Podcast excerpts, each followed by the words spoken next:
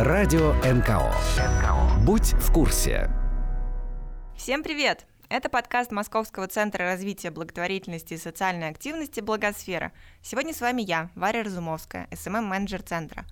В этом выпуске радио НКО вас ждет большой и честный разговор о детях, живущих с ВИЧ в России – этот разговор состоялся благодаря тому, что мы запустили новый цикл подкастов совместно с платформой для привлечения пожертвований «Благо.ру».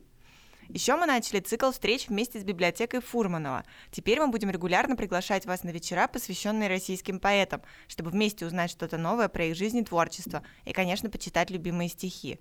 Начали мы с Сергея Есенина. В нашем репортаже мы расскажем вам о том, как прошла наша первая встреча. Спойлер, вы услышите голос самого Есенина. И еще одна приятная новость. Фонду «Нужна помощь» и «Абсолют помощь» перевели и издали книгу Катрины Ван Хас и Отиса Фултона «100 друзей. Поведенческая экономика волонтерского фандрайзинга». Радуемся этому факту и рассказываем о ней в нашей рубрике «Книжная полка». Разговор в точку.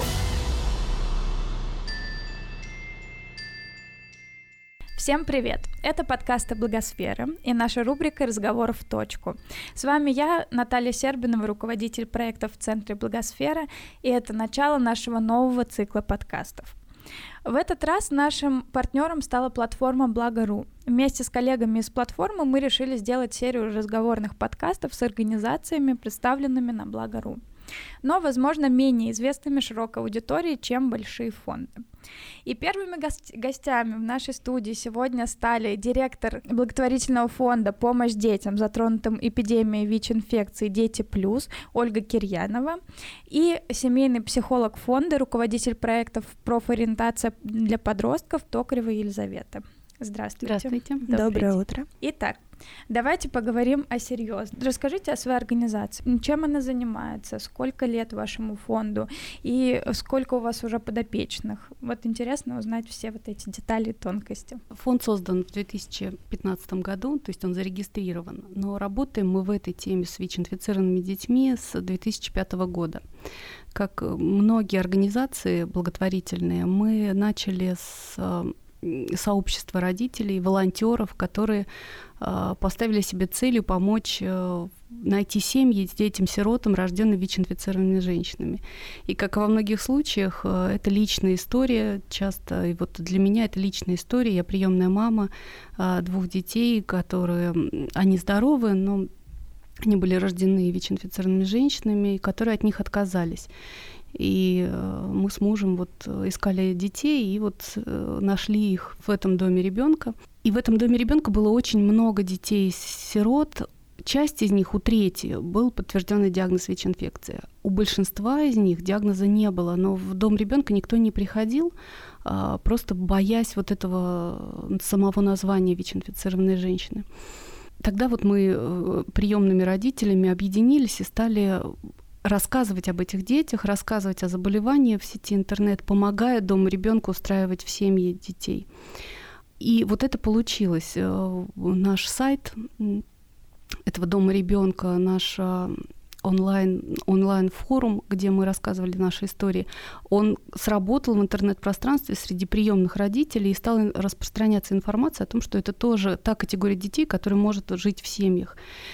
И э, благодаря этому и благодаря вот еще активности самого директора Дома ребенка Виктора Юрьевича Кредича было устроено больше 400 детей, рожденных ВИЧ-инфицированными женщинами, и больше 100 детей с ВИЧ-инфекцией подтвержденной вот за эти 15 лет устроены в семьи. А потом они выросли, дети, они уже в семьях, да, и вот у меня есть друзья, семьи, в которых растут ВИЧ-инфицированные подростки. Они выросли, и мы поняли, что родители не понимают, как им социализироваться, какие можно профессии получать, где получить поддержку, как им влюбляться, как им строить отношения. Всей этой помощи социально-психологической, скажем, в тот момент не было. И мы поняли, что нужна дополнительная помощь, организовали фонд, зарегистрировали его все той же командой, которая с 2005 года работала. Поэтому... Простите, а сколько у вас было человек на тот момент, с 2005 года? У нас было немного. У нас было сначала четверо, а потом присоединялись все больше и больше приемных родителей, которые поддерживали и уже в своих мини-кругах рассказывали об этой теме. И до сих пор они приходят в школу приемных родителей и рассказывают о том, как жить с ВИЧ-инфицированным ребенком, что это означает, делятся информацией, привлекая сторонников. И к чему это привело? В Москве нет проблем с устройством детей-сирот с ВИЧ в семьи. И в московском регионе нет, все устроены в семьи. А, более того, родители едут в регионы, привозят детей в крупные города, где легче скрыть диагноз и где легче дать обычное детство ребенку. Сейчас у нас много специалистов, которые уже понимают, как поддержать ребенка с ВИЧ. Это психологи, социальные педагоги, и мы создали методическую базу, мы создали сказку, карточки психологические, которые помогают э, специалистам в работе. Вот, и делимся с нашими коллегами уже из других регионов этой информацией. А какие основные программы у вас, программы фонда? Ну, я так поняла, что это распространение информации, ну, как бы образовательный момент у вас присутствует, и какие еще у вас, помимо образовательных программ? Ну, основная это, конечно, социальная психологическая поддержка семей, которые воспитывают детей с ВИЧ. Э, Москвы, Московского региона, и немножко мы сотрудничаем с Ассоциацией приемных родителей Санкт-Петербурга. Что это означает? Это означает э, индивидуальные консультации психолога, это отдельный проект, плюс психолог у нас. Э, проект наставничества, когда подросткам в трудной жизненной ситуации подбирается наставник, которого предварительно мы обучаем. Еще есть проект, который куратор семей. Это семьи, которые живут далеко от э, места, где мы принимаем, да, от нашего офиса в разных частях Московской области, которым нужна помощь, и психолог выезжает к ним в семью и там оказывает поддержку необходимую. Есть такой ну, добрый, скажем, проект, называется «Добрый доктор». Добрый доктор Айболит. Мы передаем новогодние подарки в Центр профилактики борьбы со СПИД Москвы и Московской области, и врачи имеют возможность подарить э, этот подарок э, детям на приеме. Это всегда немножко меняет атмосферу во время приема в медицинском учреждении, где дети все равно испытывают стресс, они сдают кровь э, в этот момент, э, они там стоят в очереди, они слышат результаты анализов, то есть вся эта атмосфера, она давит на ребенка. И тут получить подарок очень приятно. Это перед Новым годом происходит. Здорово. Следующий вопрос у меня такой. Скажите, почему именно дети и в чем разница ну, помощи фонда детям ВИЧ-инфицированным, и чем она отличается от работы со взрослыми? скажем так, формировался фонд, и наши цели, задачи, они формировались просто исторически, да, скажем, сложились, потому что мы начали с, с помощи детям. И постепенно мы вовлекаем еще и взрослых, но те, которые связаны с этими детьми. То есть это семьи, это бабушки-опекуны, это приемные семьи или кровные родители. Их мы тоже охватываем, скажем так, нашей помощью. В чем отличие? Наша задача, чтобы подростки, дети, они выросли, а, смогли ну, настолько хорошо приняли диагноз, чтобы смогли а, заботиться о своем здоровье всю жизнь, построили обычную жизнь, они получили профессию, они э, нашли свои половинки, да, они смогли построить с кем-то семью, э, родить здоровых детей, у них очень большая вероятность, что они родят именно здоровых детей, стали полноценными членами общества. И вот в этом мы им помогаем. А взрослые а, люди с ВИЧ, задача организации в том, чтобы люди были привержены терапии, чтобы они посещали спеццентры. И в этом мы схожи но различаемся именно тем, что у ребенка очень быстро все меняется в жизни, и ему нужна поддержка вот на разных этих этапах взросления. И скажите, пожалуйста, откуда берутся маленькие дети с ВИЧ? А, ведь, как я понимаю, в современном мире, если женщина на терапии беременная, то все будет благополучно и хорошо. Вот откуда же они все-таки берутся, и есть ли в этом вина диссидентов? Ну вот те, с кем мы работаем, и вообще по статистике в России половина детей достигли возраста подросткового с ВИЧ-инфекцией. Почему? Потому что они родились в тот период, когда вот это э, профилактика передачи э, ВИЧ-инфекции от матери к ребенку была еще не так э, хорошо простроена, хорошо прописана и не, внедрялась не во всех роддомах, не, не знали еще, как вести роды, беременность. Сейчас уже есть стандарты и есть обязательная скажем, назначение терапии во время беременности. И если женщина соблюдает рекомендации врача, то в 99% родится здоровый ребенок. Бывают случаи, когда женщина отказывается от терапии. Тут тоже подключаются психологи спеццентров, подключаются равные консультанты, то есть люди, живущие с ВИЧ, которые пытаются переубедить женщину. Но это все равно, конечно, ее решение. А, но таких женщин мало. Большинство как раз принимает терапию. И количество детей с ВИЧ-инфекцией уменьшается, рожденных с ВИЧ-инфекцией. Действительно, вот каждый год все меньше, меньше и меньше. Но подростки, они есть, и им надо сейчас помочь э, встроиться в жизнь. Вот. Есть еще такой риск, которым мы хотели бы донести до взрослых людей, о том, что женщина может заразить ребенка и во время беременности, и при кормлении грудью. И тогда, если вдруг муж не верен, вот во время этого периода, во время беременности, кормления грудью, не верен жене и заражается ВИЧ-инфекцией, он длительное время может об этом не знать. И он может принести ВИЧ-инфекцию в семью, и тогда случаются вот эти такие трагические для женщин ситуации, когда они, желая самого лучшего ребенку, долго кормя грудью, там, до двух лет, например, да, а на самом деле заражают его ВИЧ-инфекцией. Поэтому я в этом смысле призываю к верности, к тому, чтобы люди включали голову все-таки. Да, это большая ответственность за детей в любом случае лежит на родителях. И, к сожалению, насколько они помогают детям, ровно настолько же они могут и искалечить, скажем так, жизнь. А, Елизавета, хотелось бы с вами побеседовать. Скажите, пожалуйста, в чем специфика работы с детьми? А, я бы разделила всех детей на две категории. Это как бы дети младшего возраста и подростки. И для той и для другой категории очень важна поддержка взрослых, значимых взрослых, которые их окружают. И важно, чтобы сами родители, специалисты э, обладали верной информацией о диагнозе и могли спокойно об этом разговаривать. От этого зависит то, насколько они смогут поддержать ребенка, насколько верно они смогут донести информацию о диагнозе, потому что иногда мы сталкиваемся, что родители рассказывают либо как-то очень поверхностно, что они приходят домой и говорят, у тебя ВИЧ. И тогда ребенку приходится как-то с этим справляться, он ищет информацию где-то в интернете, а в интернете она ну, далеко не всегда верна и может быть что-то абсурдное. Или они могут сказать, что ты знаешь, твой диагноз, он тебя пожирает изнутри. И тогда ребенок продолжает жить э, ну, в течение нескольких лет, и он думает, что он умирает. И это далеко не соответствует реальности. То есть важно, чтобы взрослые знали, что этот э, диагноз э, хронический, но лекарства нам помогают его поддерживать. И, соответственно, в подростковом возрасте мы сталкиваемся с юношеским максимализмом, когда дети говорят о том, что подростки, что мы не хотим больше принимать лекарства, э, мне все равно на мою жизнь, появляются вопросы о смысле жизни. И тогда важна уже как бы комплексная поддержка для того, чтобы мы могли объяснить детям о том, что это действительно значимо для их здоровья, и э, помочь э, принять диагноз.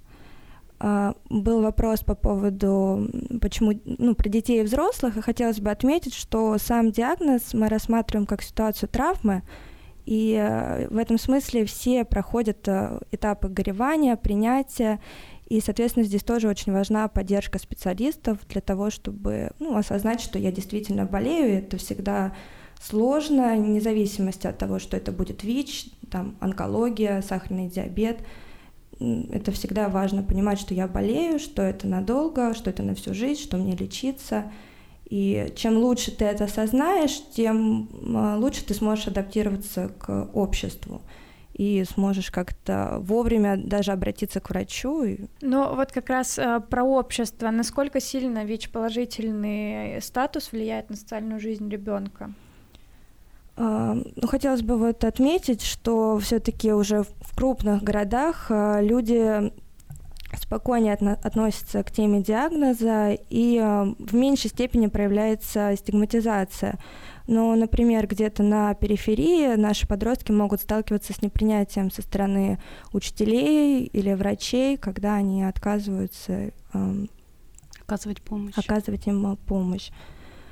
Но и на самом деле в нашем регионе тоже подростки периодически сталкиваются с тем, что они могут рассказать, э, допустим, в школе о своем диагнозе, и тогда сверстники начинают устраивать буллинг и называть наших э, ребят какими-то разными неприятными словами, связанными с диагнозом. И здесь большой вопрос по тайне диагноза. А, большинство подростков старается соблюдать тайну диагноза и не рассказывать окружающим, но здесь, э, конечно, важна поддержка со стороны родителей, которые говорят о том, что ты знаешь, не стоит рассказывать, потому что ну, мы никогда не знаем о том, как э, другие люди могут отреагировать.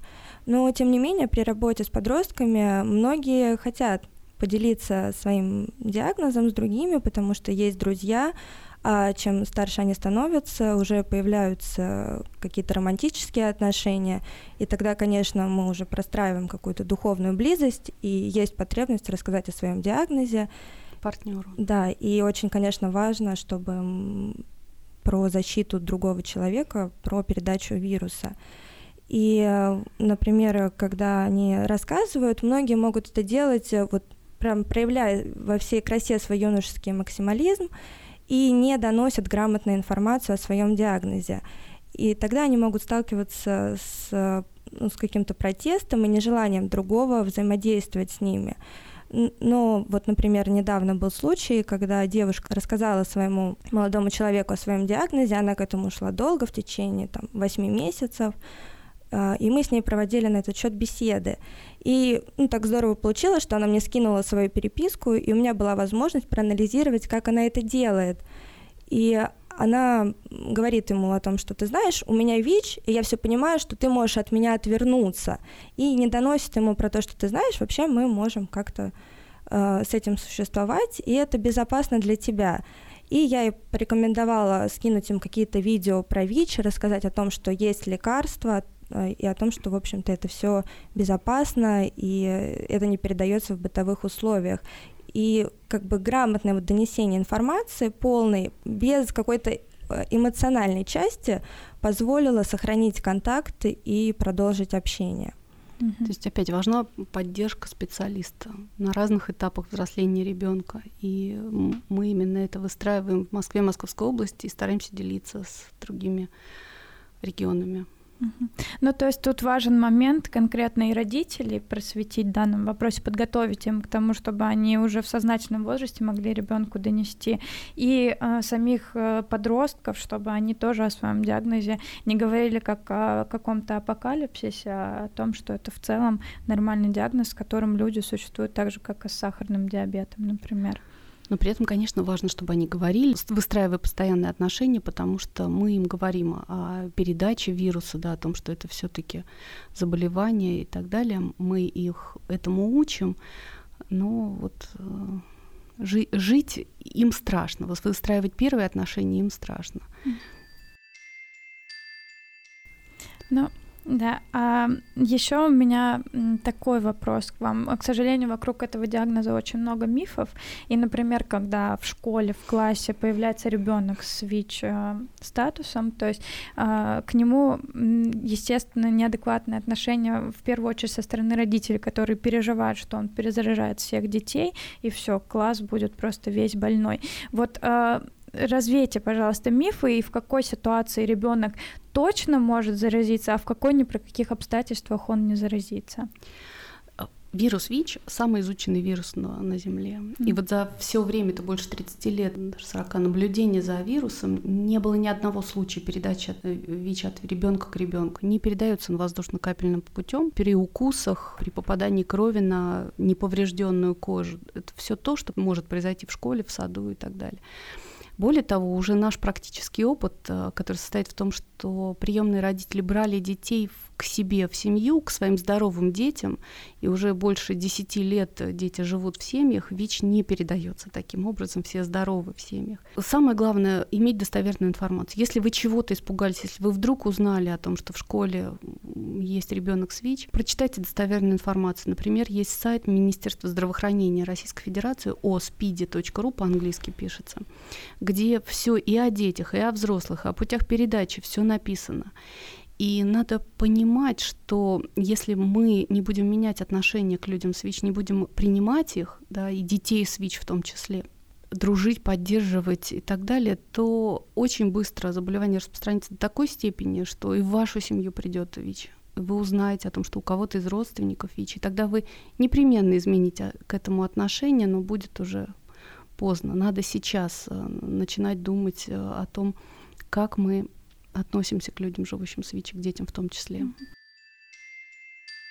Я хотела задать вопрос, как каждый из нас э, может помочь э, детям с ВИЧ, как, что мы можем сделать для них, собственно, не беря ваш фонд, а просто вот я как человек, который хочу. А, ну, я хотела бы вот поделиться своим опытом. Я пришла не так давно в благотворительный наш фонд, и я не знала сама о диагнозе, у меня было такое ожидание, что это дети смертельно больны. И когда я шла на первую группу, мне было очень страшно.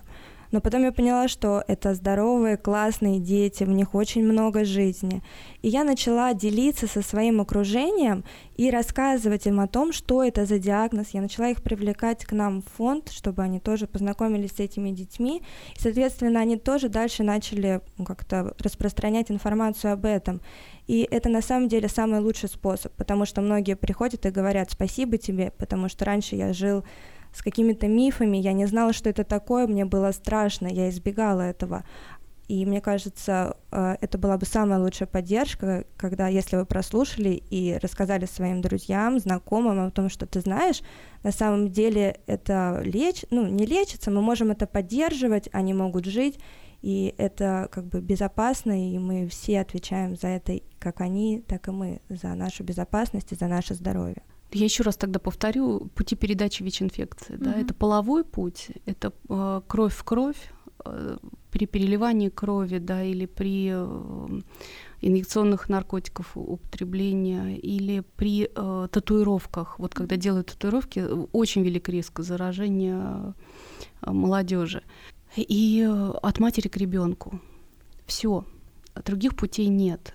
То есть, если вы, вот взрослый человек в голове у себя просто простроит э, свою жизнь и поймет, вот где я могу с этим столкнуться, то и тогда такой страх перед ВИЧ-инфекцией уйдет. Но надо все равно быть а, на стороже, потому что заболеваний, передаваемых половым путем, много.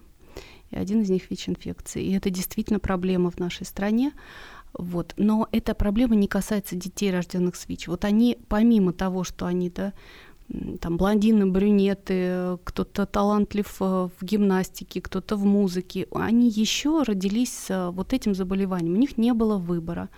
И сейчас э, их не так много, их всего ну, больше 12 тысяч на всю страну. Они не могут никого заразить. Они каждый день принимают терапию, и за их состоянием здоровья ведется очень жесткий контроль. Раз в три месяца они сдают кровь на анализ, который проверяет и уровень э, вируса в крови, и вот их э, состояние иммунной системы. То есть они наиболее обследованные дети. Даже бывают ситуации, когда все в классе заболели, а дети на антиретровирусной терапии не болеют. А, но они все равно на терапии. Иногда у них болит живот от этой терапии, иногда голова, то есть по-разному проявляется. И, конечно, если вы вдруг узнали о ВИЧ-инфекции, поддержите ребенка, не отворачивайтесь. Скажите своему сыну дружить с, с ребенком, а не наоборот, прекращать всякое отношение.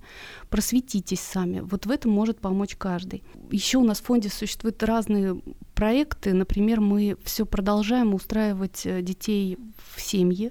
Они во многих регионах сейчас около 600 детей-сирот э, в, регионах есть а, в чем угроза вот ребенка с ВИЧ-сироты?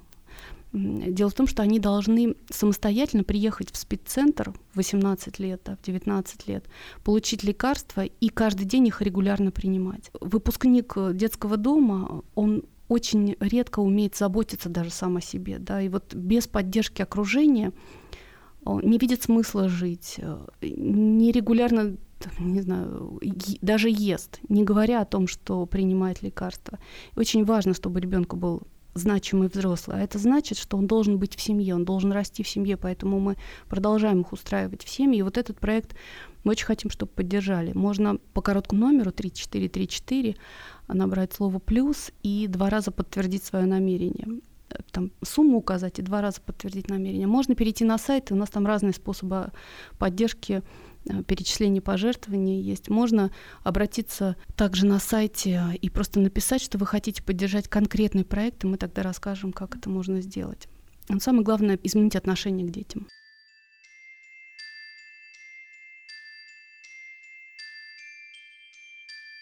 А еще у меня такой, наверное, материальный больше вопрос, а насколько доступно лечение вообще? Ну, если мы не берем помощь фонда, например, вообще в стране, насколько э, лечение, оно доступно для всех граждан? Лечение ВИЧ-инфицированных людей прописано у нас в законе, оказывается бесплатным. То есть э, все препараты выписываются бесплатно, контроль за анализами крови тоже проводится бесплатно. А, все дети, которым необходимо лечение, сейчас э, родителям предлагается практически с рождения начинать лечить ребенка. Оно бесплатно и э, стараются максимально подобрать те схемы, которые э, лучшим образом ребенку подходят. Перебои с лекарствами есть, но это как бы не наша часть работы фонда. Мы уже работаем именно с поддержкой детей, которые находятся на лечении. Но и, конечно, ну, я не считаю, что кто-то хочет, чтобы детям было плохо. Наоборот, делается все, чтобы и лекарства были, и э, врачи могли оказать максимальную помощь. Более того, врачи вот э, спеццентров, они могут даже связываться со школами, ну, менять отношения, скажем, к детям. То есть они так вовлечены в жизнь детей. Вот. А люди, живущие с ВИЧ, если поставлен диагноз ВИЧ-инфекции, надо обратиться в Центр профилактики борьбы со СПИДом своего региона, это города чаще всего, встать на учет и начинать получать помощь бесплатно. Угу. То есть а, у нас а, развита помощь, развито лечение, в этом нет сейчас никакой проблемы. Ну, какие-то проблемы есть. Ну, как, но да. нет глобальной проблемы Гл- в плане какого-то дефицита, нет. недостатка лечения, что, например, один получит, его другой не получит. То есть в целом это для всех доступное. Ну, сложный вопрос. Угу. То есть у нас и страна в кризис периодически попадает, да, и э, вот сейчас громкая тема была с лекарствами там, для тяжело больных детей. И тоже бывают проблемы с, и перебои с лекарствами, и с ВИЧ-инфекцией. Но э, я знаю, что Центр профилактики, они делают все возможное, чтобы люди получали терапию.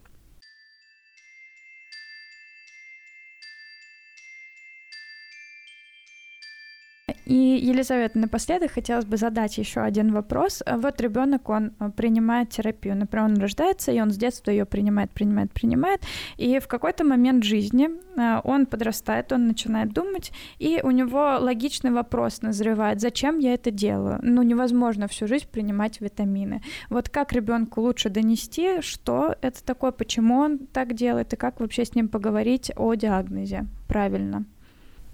А, в нашей стране многие откладывают этот момент, э, когда начинают рассказывать о диагнозе. Думают, что сейчас я поберегу маленького ребенка, а потом в подростковом возрасте уже расскажу о том, что он э, болен. Но, как правило, это заканчивается какими-то протестными реакциями. Поэтому лучше начинать подготавливать э, ребенка к раскрытию диагноза с более младшего возраста. Например, к нам в фонд ходят на группы дети с 7 лет, Естественно, мы с ними не разговариваем о том, что у ребенка есть ВИЧ, но мы подготавливаем его психологически, то есть мы смотрим, чтобы он хорошо понимал свои чувства, чувства другого и разговариваем с ним о том, что такое здоровье, о том, что существуют разные болезни, о том, что существуют разные вирусы. И, например, в нашем э, фонде была разработана сказка «Капельки здоровья», которая рассказывает о маленьком принце, который э, когда-то ну, заразился, и в его стране не было людей, которые тоже этим болеют и он отправился на поиски волшебного лекарства, которое помогло ему жить. И это такой способ объяснить ребенку на таком метафорическом уровне, для чего он принимает лекарства, что они поддерживают его жизненные силы. И в этом смысле ребенок оказывается подготовленным к тому, что есть болезнь, и ее можно поддерживать с помощью лекарств. Ну, еще хотела бы сказать, э, в зависимости от того, какие вопросы ребенок задает по сказке, мы понимаем, готов ли он к тому, чтобы ему рассказать диагноз. То есть, если ему интересно, если он э, себя соотносит с принцем и говорит, да, я тоже вот пью лекарства, капельки здоровья, а, реагирует на там разные ситуации, в которые попадает эм, принц, то мы понимаем, что ребенок готов, уже можно более интенсивно говорить о диагнозе и в конце концов сформулировать, что он болеет вирусом иммунодефицита человека. Но это вирус.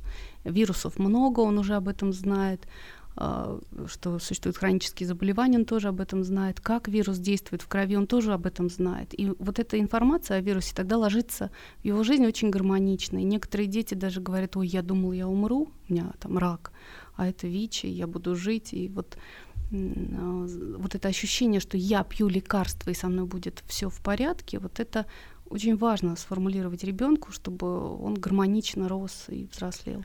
Да, хотелось бы такой отметить момент, может быть, там и для специалистов, и, и для родителей, что не стоит ребенку приходить и в один день говорить о том, что у тебя ВИЧ. Это звучит страшно. А, лучше начинать постепенно. Сначала поговорите с ребенком о том, что такое здоровье, как мы о нем заботимся. Потом поговорите о том, что бывают болезни, разные вирусы, что есть вирус гриппа, который проходит, но есть какие-то болезни хронические, которые длятся в течение всей жизни. Ну, вот какую-то преподнесите эту информацию, посмотрите, как ребенок на это реагирует, что он думает, потому что многие дети дальше не хотят знать о том, что что у него Более за... подробно. Да, как называется его диагноз. Уточните у ребенка, хочет ли он об этом знать. И если как он называется, и если он даст свое согласие, тогда вы уже можете сказать. Есть такой лайфхак, что мы стараемся не говорить э, ВИЧ, а произносим э, полностью вирус иммунодефицита человека.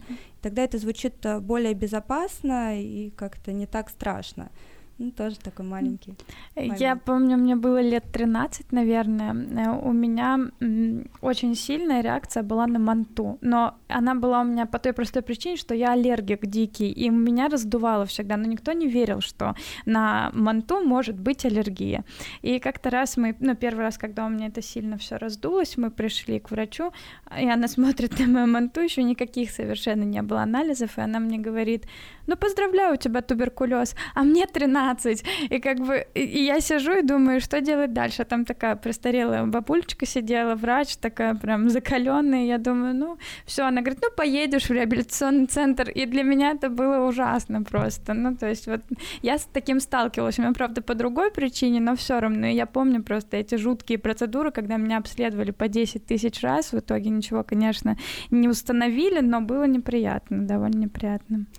Родителям еще очень часто сообщают, что у ребенка ВИЧ. Вот если ребенок такие бывают случаи очень редко, а, заразился другим каким-то способом или очень поздно выявили, что ВИЧ-инфекция не в родах, да, вот позже заразился, и э, могут врачи в больнице сказать, да спит у вас, спит, вот э, маме ребенка сказать вот это. И это, конечно, травма и самой маме. Как она потом спокойно может разговаривать с ребенком о ВИЧ-инфекции? Не, не может. Нужна поддержка маме, нужна поддержка ребенку. Это все мы делаем. И мы, вот на, задача в том числе Лизы, сформировать про, безопасное пространство среди подростков, где они могли бы спокойно обсуждать ВИЧ-инфекцию. А другие психологи у нас работают над клубом для родителей, где они тоже могут спокойно говорить о своих проблемах, а, не боясь. Это ну, люди, находящиеся в одинаковом положении, не понимают себя, э, как бы друг друга лучше всего. Ну, ну, здорово, что есть атмосфера, в которой люди могут получать поддержку. И классно, что все-таки в России есть вот этот рыво, прорыв, скажем так, и мы уходим от э, как, каких-то штампов и вот этой зашоренности, которая у нас была вот еще буквально недавно. Вот. Но она, конечно, продолжает оставаться, поэтому, друзья, всех призываю к тому, чтобы мы все вместе боролись с этим и разрушали эти жуткие мифы. Мифы, да, но обследовались на ВИЧ-инфекцию. Ну, это, это безусловно, это да. очень важно. Ну, и в первую очередь нужно заботиться о своем здоровье. Да. Вот. Бы хотелось даже добавить про то, что многие кровные родители боятся обращаться в фонд, и как раз здесь важно о том, что у нас безопасное пространство, и к нам всегда можно прийти, поговорить и найти какую-то поддержку. Угу. А на этой позитивной ноте Мы будем заканчивать наш подкаст. Мне кажется, беседа получилась очень интересной, очень глубокой. Надеюсь, вам понравится, дорогие слушатели. Напоминаю, что с вами были подкасты Благосферы. Спасибо, что вы с нами, что вы нас слушаете. И сегодняшний выпуск начинает совместную серию подкастов Благосферы и платформы Благо.ру. Сегодня с нами и для вас вели диалог э, директор э, фонда «Помощь детям, затронутым эпидемией ВИЧ-инфекции Дети Плюс» Ольга Кирьян Ульянова и семейный психолог фонда Токарева Елизавета. Спасибо вам большое за такой содержательный диалог. А для вас, дорогие слушатели, мы хотели бы напомнить, что вы можете слушать наши подкасты на любой удобной для вас платформе. Их довольно много, поэтому iTunes, Google подкасты, SoundCloud, ВКонтакте, Яндекс Музыка или сайт нашего центра. Любое выбирайте, слушайте и наслаждайтесь. Ставьте нам оценки, оставляйте комментарии, мы будем очень рады. До встречи! Встречи. Спасибо вам большое и всем хорошего дня. Хорошего дня. Спасибо. До свидания.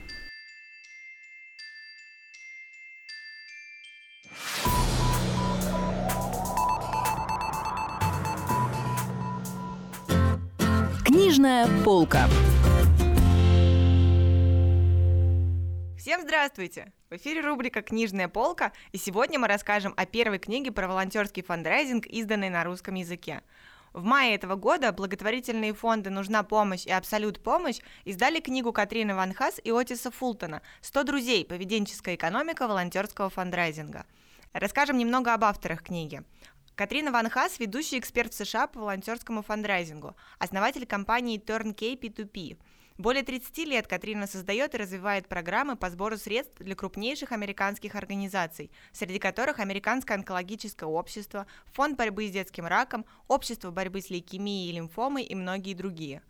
Отис Фултон – нейропсихолог по образованию, курирует в Turnkey P2P направление поведенческой экономики – Отис изучает, как социальные, когнитивные и эмоциональные факторы влияют на поведение жертвователей и волонтеров и внедряет научные данные в фандрайзинговые программы. Отис и Катрина много лет проводят исследования, данные которых вместе с примерами реальных кейсов они приводят в книге. Это и истории успеха и провалы, динамика развития известнейших компаний, например, Ice Bucket Challenge, Relay for Life и Match for Babies – Авторы описывают сознательные и бессознательные, социальные и психологические механизмы, приводящие в движение мощнейший инструмент современных НКО – волонтерский фандрайзинг. Эта книга – попытка не просто рассмотреть успешные кейсы волонтерского фандрайзинга. Авторы объясняют, как найти самый эффективный формат отношений с волонтерами, разобравшись в их поведении и мотивации. В своей работе НКО уже не могут опираться на субъективное «мне кажется, это работает». Слишком большие риски – Самое ценное в этой книге – выводы, которые авторы строят на основе анализа цифр, фактов и законов психологии, сказала Алена Щавлева, руководитель программы «Знать и не бояться» благотворительного фонда Константина Хабенского. Бизнес закрывается, государственные субсидии непредсказуемы, а однажды поверивший в вас человек остается с вами надолго и поможет привлекать ресурсы в НКО за счет личных связей. Эта книга рассказывает о самом важном, что есть в фандрайзинге, как устанавливать и развивать отношения со сторонниками НКО, сказала Анастасия Садовникова, фандрайзер фонда «Ночлежка». Прочитав 100 друзей, вы ответите себе на вопросы, почему люди становятся волонтерами некоммерческих организаций и собирают на них деньги, как привлекать и удерживать жертвователей и волонтеров фонда, почему фандрайзинговые мероприятия должны в первую очередь генерировать человеческие отношения, а не собирать деньги – чем отличаются социальные и рыночные отношения с волонтерами и почему материальное вознаграждение демотивирует?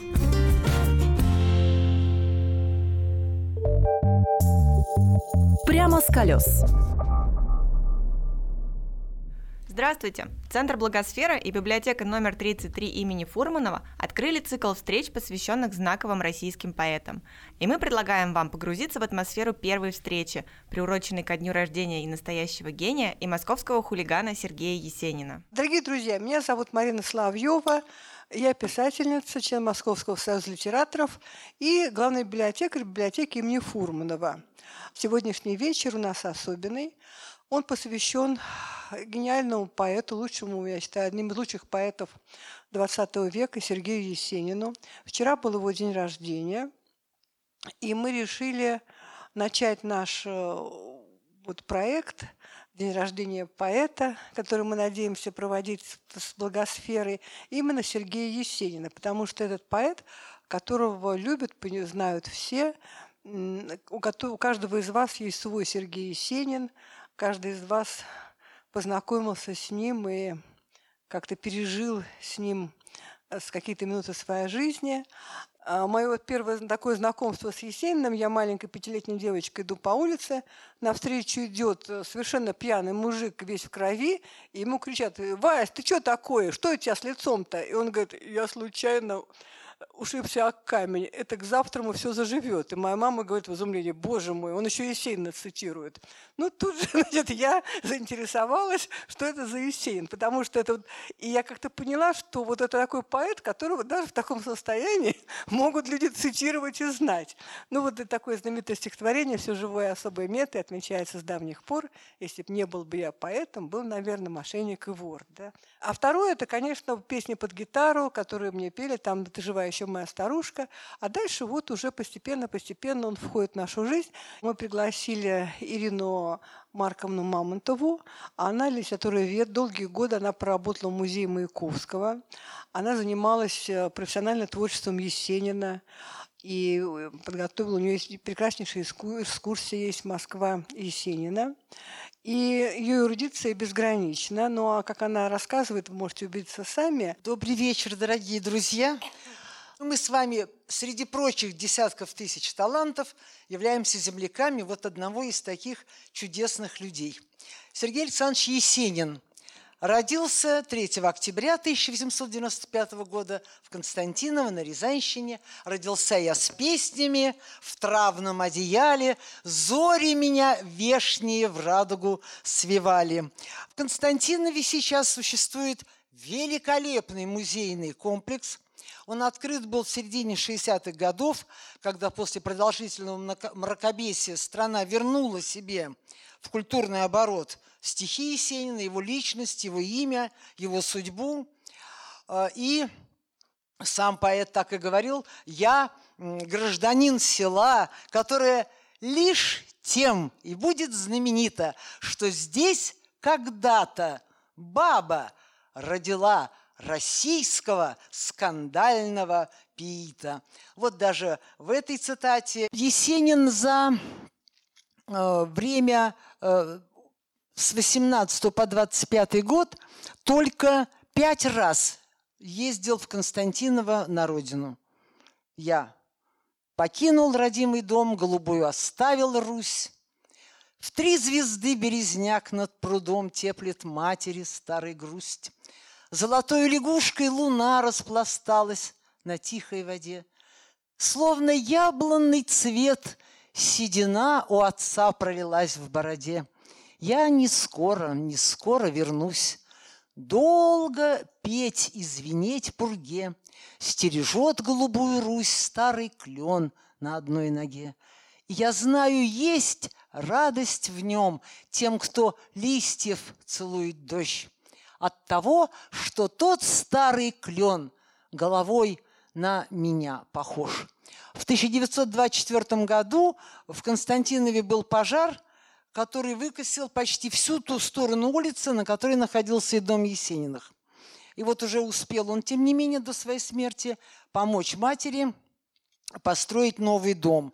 Но и он после смерти поэта дважды почему-то горел. Ирина Мамонтова рассматривает сохранившиеся фотографии Сергея Есенина, его родных, друзей и соратников. Вот он с двумя сестренками, они помладше его, Катя и Саша. А, он хороший был брат, в Москве выдал их замуж удачно за очень приличных московских литераторов. Много стихов им замечательных посвящено. А вот фотография «Деревенские детишки» в центре высокая, крупная поповская дочь, вот одна из тех, к кому, вероятно, адресованы были строчки с ярким соком ягоды на коже. Вот она, та самая, одна из его детских возлюбленных. Фотография у березки, вообще и эти одежды, и вот эти вот алярюс э, сюжеты Есенин не любил – первое его появление перед публикой было, к сожалению, вот таким. В 2014 году призванный на службу в армию, он проходит службу в санитарном батальоне в Царском селе под Петербургом. И первый, повторяю, публичный выход перед царской семьей. И вот друзья научили да, на, на волне ура-патриотического подъема, война в разгаре, оденься под русского пастушка. Отсюда была тогда явлена на нем и атласная рубаха, и шаровары с сапожками. И, повторяя потом всю жизнь, он не любил, когда его вот представляли или ассоциировали с деревенским э, очаровательным пастушком. Но это было, он плоть от плоти этой земли, и мы благодарны должны быть ему, как в свою очередь передвижники, русский пейзаж, русскую жизнь, русский быт сделали эталоном, равным итальянским и бытовым и пейзажным картинам, так и Есенин Ленин русскую природу, русского от земли человека возвел в мир эталонный, мир всех людей. То есть вот так жить, такие краски видеть, так природу может переживать.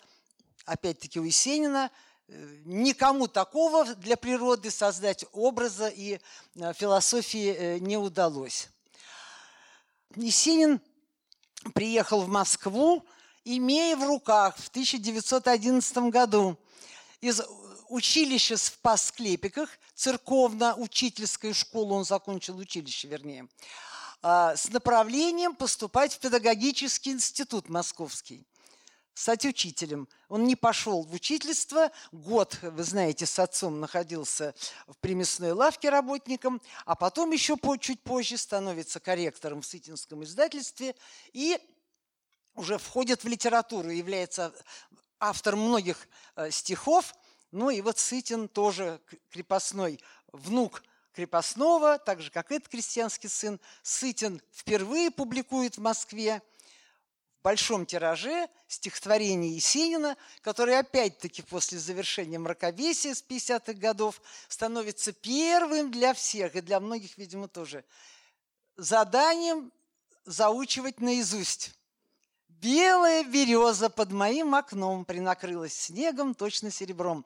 Сытин в детском московском журнале «Мирок», он назывался «Мирок», журнал для детского чтения. Вот это стихотворение он публикует, и так Есенин работает корректором и поступает в московский, открывшийся специально для крестьянских детей, юношей, естественно, э, университет, Народный университет Шанявского. Есенин имеет высшее гуманитарное очень хорошее образование. В университете давался великолепный гуманитарный цикл всех предметов гуманитарных, кроме иностранных языков. Иностранных не было. Философия, история искусства, литература, э, психология, логика, э, все гуманитарное, все Есенин освоил. Не говоря о том, что со времен Спасклепиков очень много читал, знал наизусть э, поэзию, мировую литературу фактически освоил сам. Он был глубоко образованный человек, и даже могу сказать, что он знал наизусть слово о полку Игореве. Вот он очень любил. Старославянский язык знал блестяще, а, но вот очень жалел, что не мог знать э, иностранные языки. Как выяснилось, вот он не проходил. Но он, у него была своя версия, он сказал, что ну, я так хорошо знаю русский язык, что у меня уже иностранно не укладывается. Если я начну его учить, то я русский язык забуду. Вот у него была такая значит, версия его э, незнания иностранного языка. Так что в московскую литературу он вошел э, с мыслью стать равным, но и не равным. Есенин был очень тщеславен – очень трудолюбив, очень напорист в движении только вперед, только впереди всех, только лучше всех. Не можем это признать как отрицательную черту, потому что при таких малых годах жизни то, что он внес в мировую э, литературу и в русскую, это достойно жизни очень-очень ну, на несколько десятилетий большую. Итак, а, вспоминает один из э, современников Есенина, как-то ночью идем в феврале по Страстной площади, переходим ее, и Есенин вдруг говорит, я никогда не буду литератором, я ни в коем случае не буду литератором, я буду только поэтом. Быть поэтом – это значит тоже, если правды жизни не нарушить, рубцевать себя по нежной коже, кровью чувств ласкать чужие души. Розу белую с черной жабой я хотел на земле повенчать. Пусть не сладились, пусть не сбылись эти помыслы юных дней, но, коль черти в душе гнездились, значит, жили – ангелы в ней. И вот одним из наставников, хороших друзей, встретившихся ему из литературного мира на, на первых шагах еще в Петербурге, Петрограде, был э, Сергей Городецкий. Вот они сфотографированы здесь, гар гармошечка. Ну, там совершенно значит, озорной, но великолепный э, кадр. Узнаете памятник Пушкину э, в Царском селе – в скверике э, перед лицеем. Значит, вот вся эта э, развеселая его компания имажинистов, так они себя назвали, и Есенин очень сильно эту теорию пытался реализовать, теория создания образа из буквально случайного набора лексически рядом не стоящих слов. И вот сейчас мы, чуть погодя, в другом фото увидим одного из тех, кто в Москве Есенину дает приют. Вот, смотрите, э, три молодых человека в середине. Анатолий Мариенгов. Обязательно прочитайте. Ценнейшее по фактам и представление о Есенине Мариенгов, роман без вранья. С 1918 года Есенин проживает по 23 год в Москве, в тогда называвшемся Богословский переулок, сейчас ему вернули историческое название Петровский, кто-то из вас эту улицу знал, как улицу Москвина, вот та самая между Петровкой и теперь э, вернувшись тоже под названием Большая Дмитровка улицами. Вот там они проживали, и э, Мариенгоф и Есенин в Москве создают несколько книжных лавок – причем э, в годы НЭПа, как ни странно, частным магазинам книжным нельзя было разжиться. Книжный магазин позволяли открыть только ну, какой-то творческой группе. Тогда еще позволялось разным творческим группам существовать. И вот Марингов направляет Есенина, уже ставшего известным, ко Льву Каменеву, тогда председателю Моссовета, хлопотать о выделении помещений под книжные лавки. Значит, Каменев именно на э, авторитет уже известности Есенина откликается, и открываются лавки в Камергерском переулке, там заправляли Шершеневич и Кусиков, а Есенин и Марингов торгуют и своими сборниками, и букинистическими изданиями э, на Большой Никитской, на Большой Никитской прям здание вплотную э, к комплексу э, консерваторских э, помещений.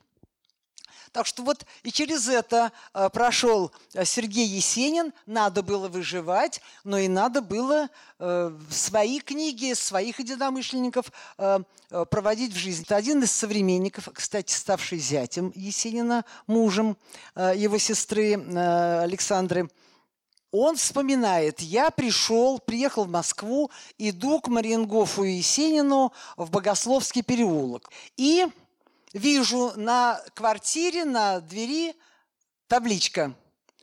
Поэты Мариенгоф и Есенин работают. Просьба не беспокоить. Всех желающих приходить в такие-то дни и часы соответственно, но он говорит, я уже тогда не считал себя исключ... Э, ну, в числе тех, кому нужно записываться. Значит, вот вошел, вижу, Есенин сидит на полу в комнате, вокруг бумажки, на каждой из бумажек отдельное слово. Вот слово, значит, принцип имажинизма, повторяю, случайно соединенные слова. Есенин берет в охапочку несколько этих записочек, подбрасывает их в воздух и сколько поймал, вот столько там слов, тут же при мне экспромтом соединяет в логическое, в художественное явление. Вот имажинизм, то есть уметь ассоциативные ряды, образную картину рисовать, соединяя, повторяю, по смыслу из разных сфер, из разных явлений, понятий слова. Но это, конечно, примитивно, это, конечно, э, наивно, и никакие никогда писатели и художники собственно, в то объявленное им, ими направление не укладываются. Также, конечно, Есенин э, буквально вот в эту эквилибристику словесную, как мастер, э, не втискивался, а его вклад значительно больше. В том доме, в Богословском переулке, в той квартирке в 1920 году была сделана запись голоса Есенина. Было записано два произведения.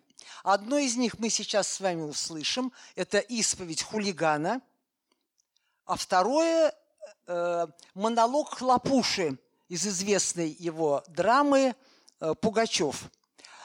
Э, за, запись была сделана на фонографе, то есть это самый первый звукозаписывающий аппарат в мире – Э, фонограф, изобретен э, Эдисоном, значит, на восковые валики э, игла накладывала от колебаний мембраны дорожку звуковую. И запись сделал тогда занимавшийся вопросами нормы русского произношения лингвист Бернштейн. Он тогда и Маяковского записал. Блок был записан, 1920 год. А, слава Богу, что эти восковые валики сохранились. И вот сейчас вы а, услышите монолог э, «Исповедь хулигана», да, в исполнении Сергея Сергеевича. иду нечесанный, головой, как керосиновая лампа на плечах.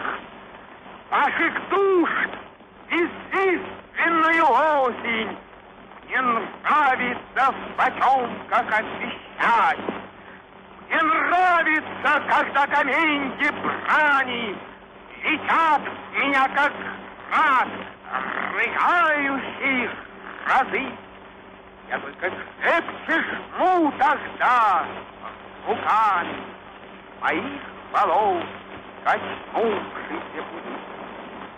Так хорошо тогда мне вспоминать Заросший пруд и хлипы полнольки, Что где-то у меня живут отец и мать, Которым наплевать на все мои стихи, Которым дорог я, как поле и как ночь, Как дождик, что весной рыхляет зеленя.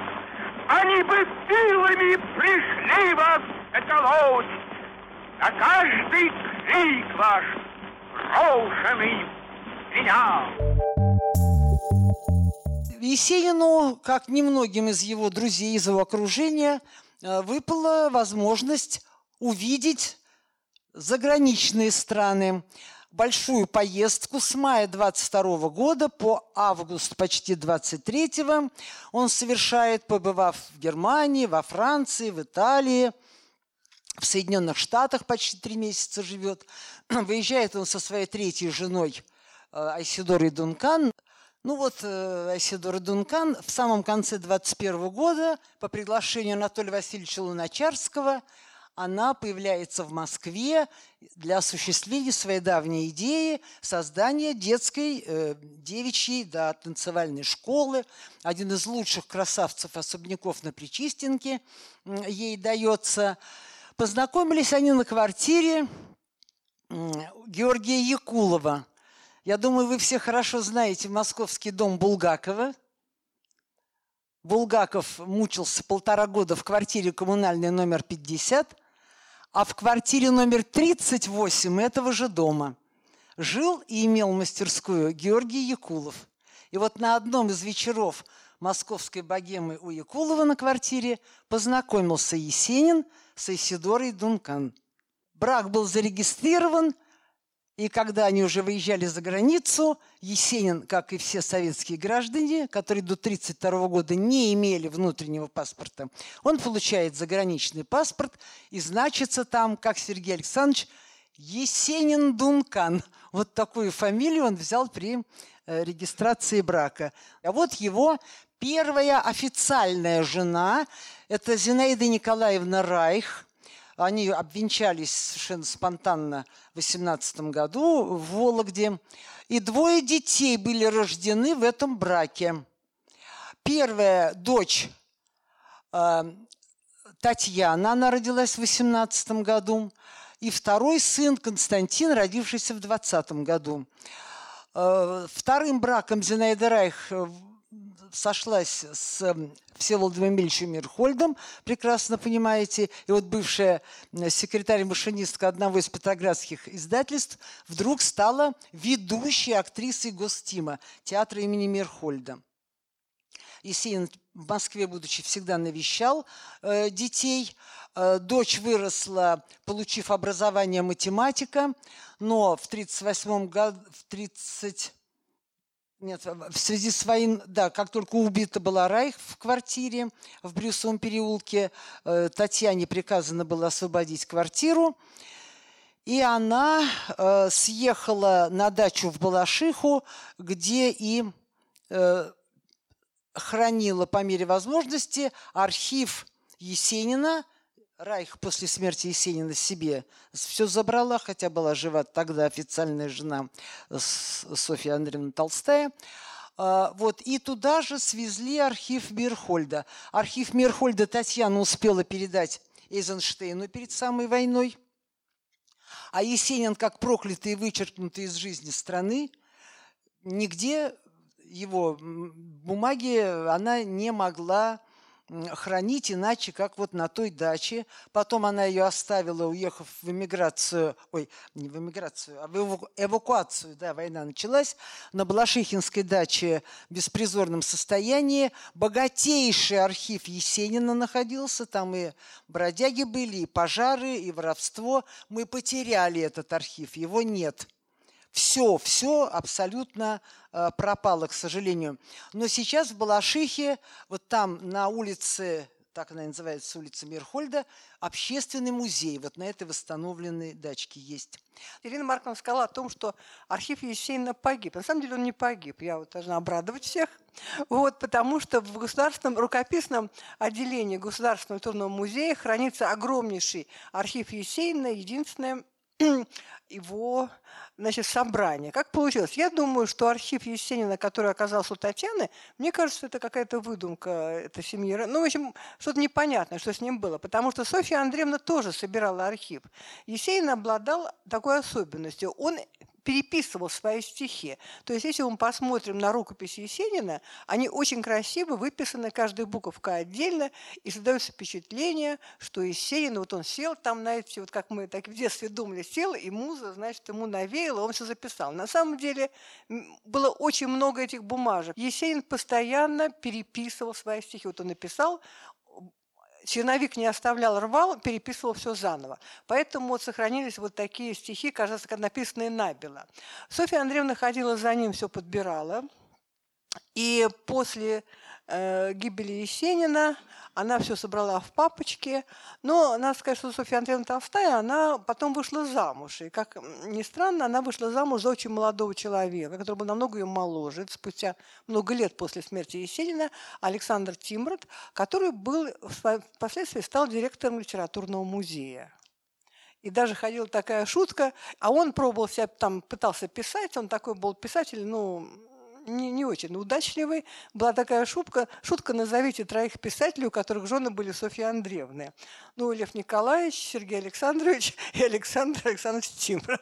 Вот они смеялись. Но поэтому все, все, что осталось от Софьи Андреевны, вот это он все собрал, и они, это хранится в литературном музее. Так что если кто-то хочет ну, вот, из студентов познакомиться, нужно только написать отношение какое-то от вашей организации и прийти почитать я сама читала и там даже в юности я работала и переписала эти самые заболела Есениным, просто вот читая вот эти рукописи, от которых веет вот его дыханием. Там были, ну, в основном были поздние стихи, были там отрывки из газет, вырезки, какие-то афиши и так далее. Э, в декабре 25 числа 1925 года Есенин выезжает в Ленинград. Он выезжает туда, чтобы начать дело по созданию собственного журнала. Надежду на эту реальную его давнюю мечту дал Есенину Сергей Миронович Киров, который, будучи первым секретарем Закавказского значит, обкома партии или э, как республиканского комитета партии, принимал Есенина с его выступлениями по разным городам, э, пестовал на две недели на Цыковской даче в Мордокянах, откуда появились персидские мотивы написанные.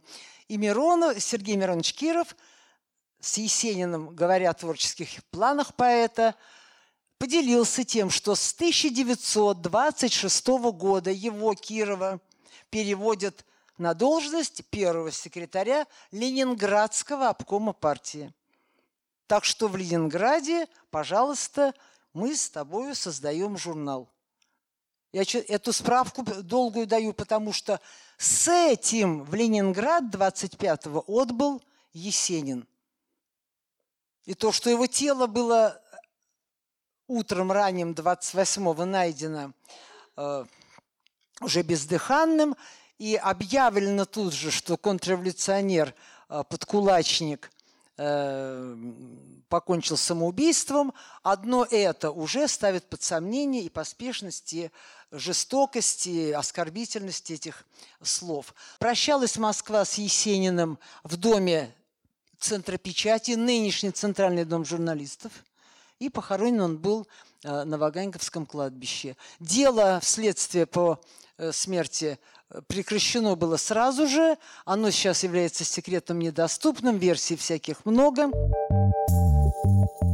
Я расскажу вам о таких разных версиях жизни Есенина, которые периодически всплывают и возникают. До сих пор кипят страсти, задаются вопросы, на которые не могут найти ответы, ищут ответы. Иногда очень забавные, иногда очень трагические.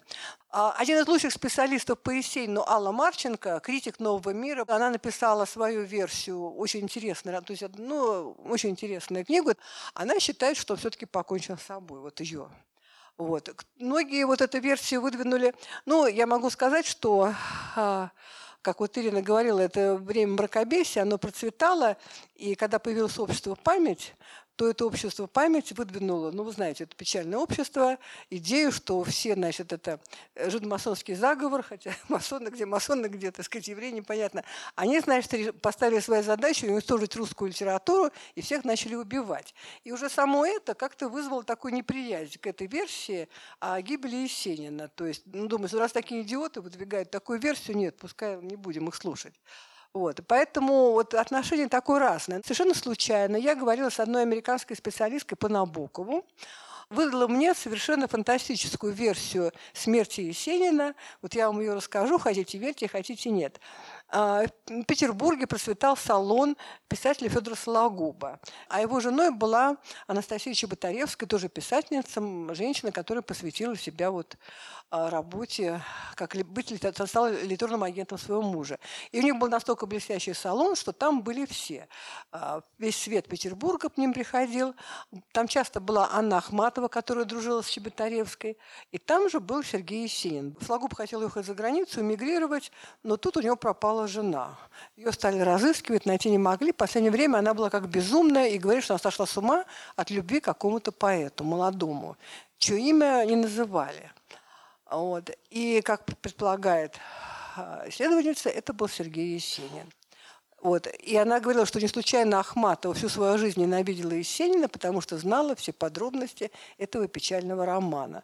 А, и стихотворение какой-то девочки 40 с лишним лет, называл верной девчонкой своей милой, можно относиться как к Исидоре Дункан, так и Чеботаревской, которая была его старше на 18 лет. Но была немножко такая женщина импульсивная, но последняя, вот после как бы такого мимолетного романа с Есениным она совершенно потеряла голову и утопилась. Причем ее не могли найти, Сологуб так, в общем, пытался найти ее, а оказалось, вот ее труп прибило прям буквально к самому его дому под мостом. В общем, нашли ее, а, похоронили, и это настолько его потрясло, он никуда, конечно, не поехал, а этим делом разбирался, он поклялся себе, что он найдет человека, который толкнул жену к самоубийству, и с ним разделается. Ну, дальше просто такая фантастика. То есть, по предположению этой следовательницы, он нанял убийц, которую убили Есенина в качестве мести за поруганную честь его жены и сломанную ее жизнь.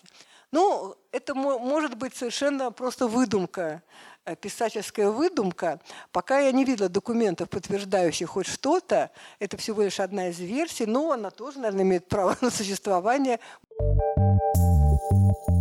Я думаю, что, может быть, когда-то будет известна тайна гибели Есенина, если что Маяковского уже ясно, что он покончил с собой, потому что была экспертиза проведена, там сохранилось очень много материалов, которые подтверждают, что это было самоубийство, то по Есенину почему-то все материалы, все документы куда-то исчезли, многие под грифом «секретно», и нам остается только гадать, как вот произошло, что же было в последние минуты жизни Есенина.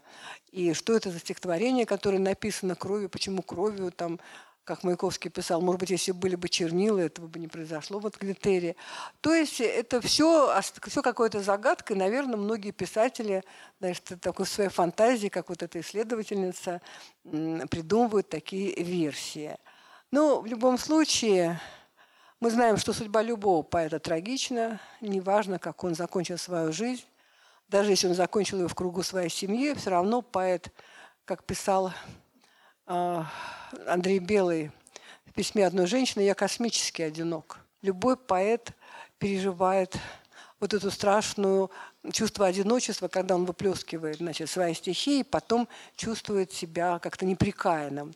Ну, очень часто, когда говорят, что Есенин пил, я отвечаю, у нас многие пьют, но почему-то не пишут стихов. Но самое главное, что вы все понимаете, любите его поэзию, которая действительно понятна всем. Она понятна высоколобым интеллектуалам, она понятна там последним вообще пропойцам. То есть для каждой из них, каждый имеет своего Есенина, которого любит, чувствует, понимает.